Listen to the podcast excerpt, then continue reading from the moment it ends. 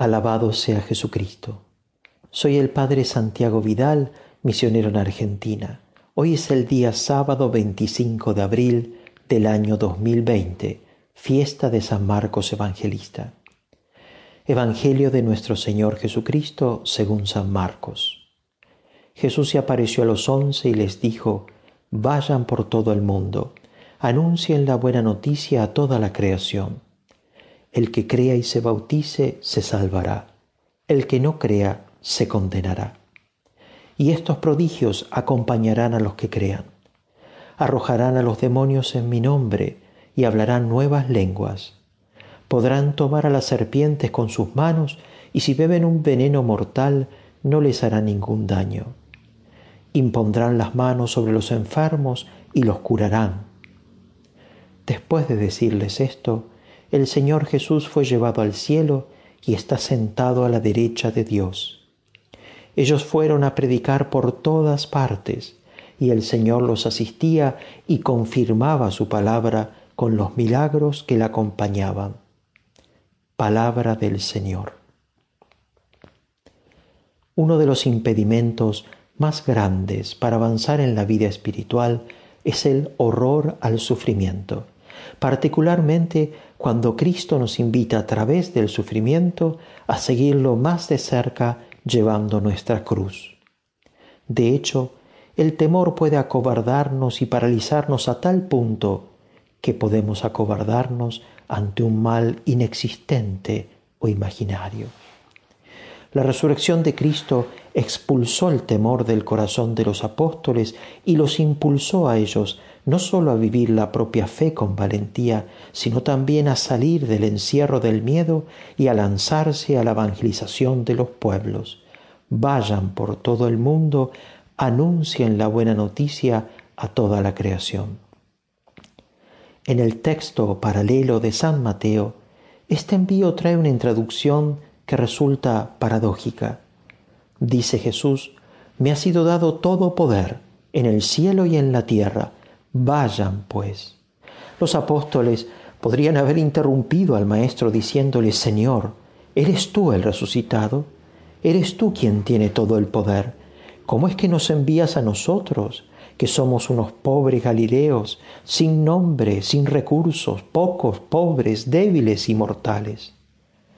Posiblemente el Señor les hubiese respondido aquello que Dios dijo a Pablo de Tarso, te basta mi gracia, les basta mi gracia, porque mi poder triunfa en la debilidad. Cristo resucitado triunfa en nuestra debilidad.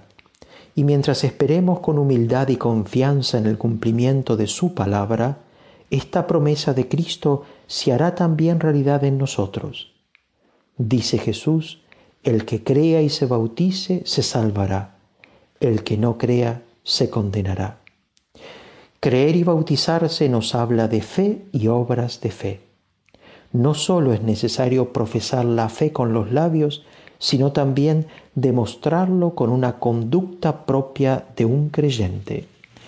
Y qué enorme es la potencia de un alma llena de fe.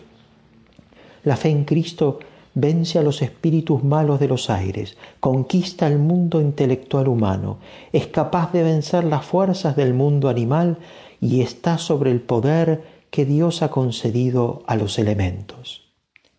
Ejemplo de la potencia de la fe lo tenemos en María Santísima, mujer fuerte, vestida de sol, bendecida sobre toda criatura por haber creído y a la que la Iglesia se dirige con confianza como la omnipotencia suplicante, la que todo lo obtiene de Dios con sus ruegos.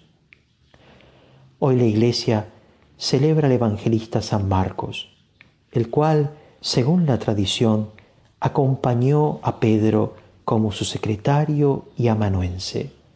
Fue uno de aquellos que fue y anunció el Evangelio. A este evangelista se lo representa como un león alado pero es interesante notar que posiblemente haya sido este Marcos aquel joven que escapó desnudo la noche en que Cristo fue hecho prisionero. Y ciertamente fue Marcos aquel misionero que abandonó a San Pablo en un momento de dificultades durante el primer viaje apostólico. Dos acciones un poco lejanas a su figura de león. Pero colaborando con la gracia de Dios y bajo la guía de Pedro, el joven Marcos llegó a ser San Marcos. Bien podemos concluir nuestra meditación con aquellas palabras que el mismo Marcos habrá escuchado de labios de su padre espiritual, Pedro. Descarguen en Cristo todas sus preocupaciones, porque Él se interesa por ustedes. Tras un breve padecer, el mismo Dios de toda gracia, que los ha llamado en Cristo a su eterna gloria, los restablecerá, los afianzará, los robustecerá. Suyo es el poder por los siglos. Amén.